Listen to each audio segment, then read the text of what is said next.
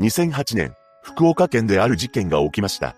一つの公園の中で起こったのですが、泣き叫ぶ母親が犯人だったのです。詳細を見ていきましょう。後に本件を起こすこととなる富石薫は三人姉妹の末っ子として出生しました。彼女の両親はどちらも公務員であり、厳格な家庭だったそうです。そんな家庭で成長していく富石は小学校に入ると学級委員を務めるしっかり者になっていきます。実際、クラスで出し物の練習をしていた時に男子がふざけてばかりいたことがあったそうなのですが、富石はなんでちゃんと練習しないのと叫びながら教室を飛び出したことがあったというのです。しっかり練習をしない男子に対しての怒りが爆発したものだと思われますが、男子たちが富石の後を追いかけると廊下の隅で泣いていたと言います。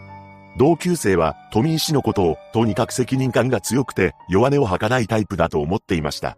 そんな中、福岡市内の高校を卒業した彼女は、仕事先で一人の男性と出会います。二人は、お互いに惹かれ合ったようで、事件から8年前である2000年に、めでたく結婚することになりました。その後、夫の実家で同居をしていたそうです。そして結婚から2年の月日が流れ、二人の間に待望の長男が生まれました。しかし、その長男が、後に本件の被害者となる幸輝くんだったのです。彼はとても可愛らしい子供だったそうで、よく女の子と間違えられるほどでした。当初富井氏は、幸輝くんのことをとても可愛がっていたそうで、家族3人で水族館や動物園に出かけています。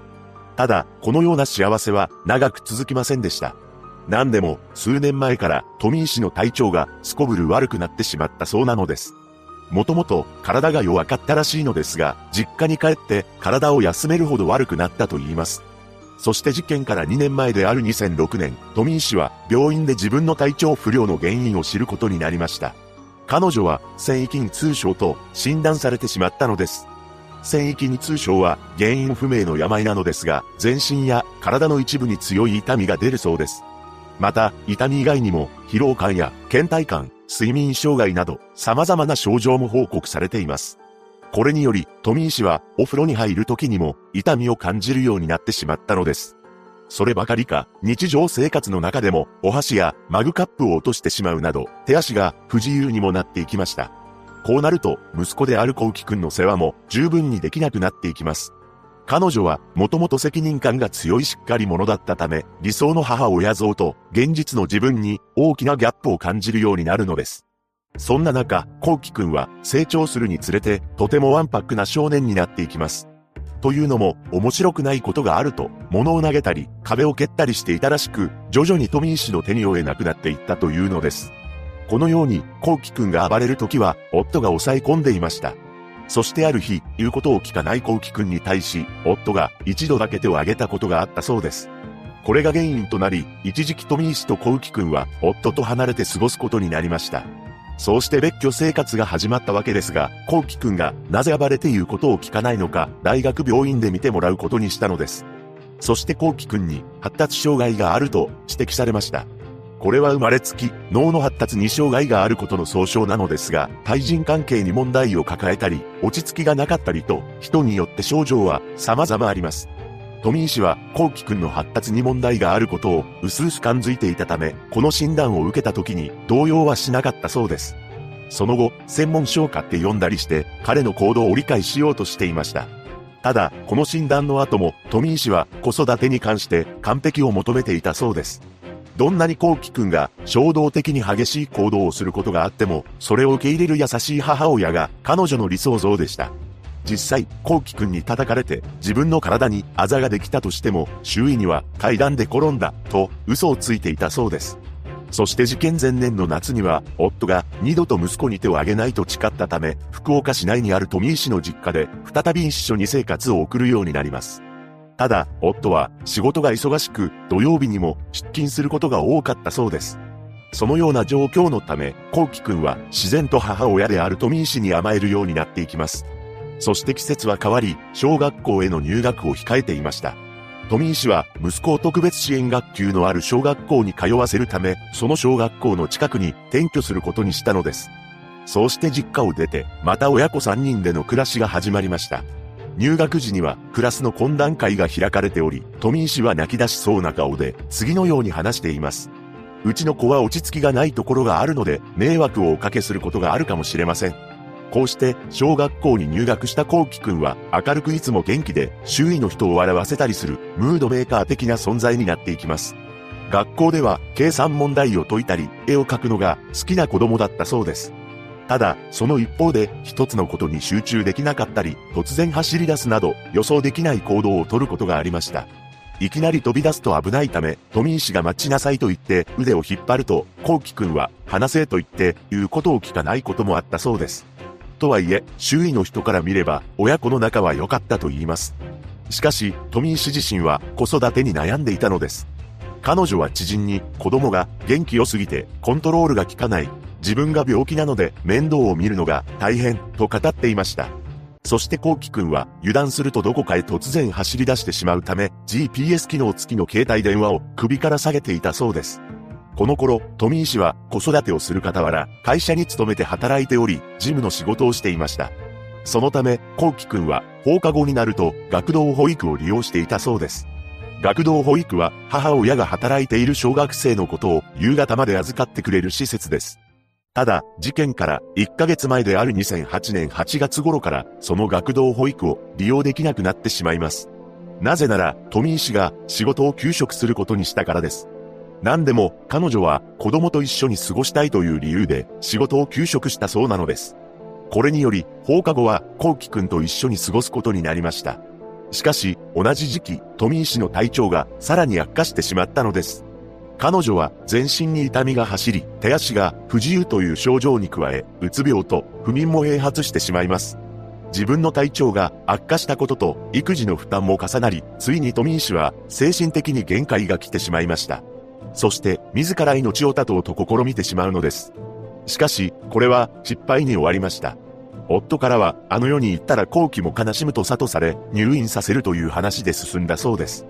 また、病気を気遣う家族が実家へ戻ってはどうかと提案もしています。ただ、コウキ君は転校したくなかったそうで、彼の意思を尊重して学区外からの通学が可能かどうかを調べていました。彼は間近に迫った運動会をとても楽しみにしていたのです。そして、クリクリした目を輝かせて、かけっこやダンスなどの練習に励んでいました。また、コウキ君は富井氏に次の言葉もかけてくれていたそうです。野球選手になってお金をいっぱいもらってママに赤い車をプレゼントしてあげる。ママはいつも病気でお留守番しているから今度はパパがお留守番してコウキとママ二人で旅行しようよ。このようにコウキくんは母親を気遣う言葉もかけていました。しかし事件は突然起きてしまいます。2008年9月18日、この瞳医師は学校から戻ったコウキくんを連れドーナツを作るための卵を買いに出かけていました。その途中に立ち寄った公園で、コウキ君ははしゃぎ始めます。彼は、富石に遊ぼうよと誘いました。しかし、富石は足に力が入らず、両腕も肩の高さまでしか上げることができません。そのため、お母さんは遊べないのよ、と言って、コウキ君の誘いを断りました。この返答に、コウキ君は不機嫌になってしまいます。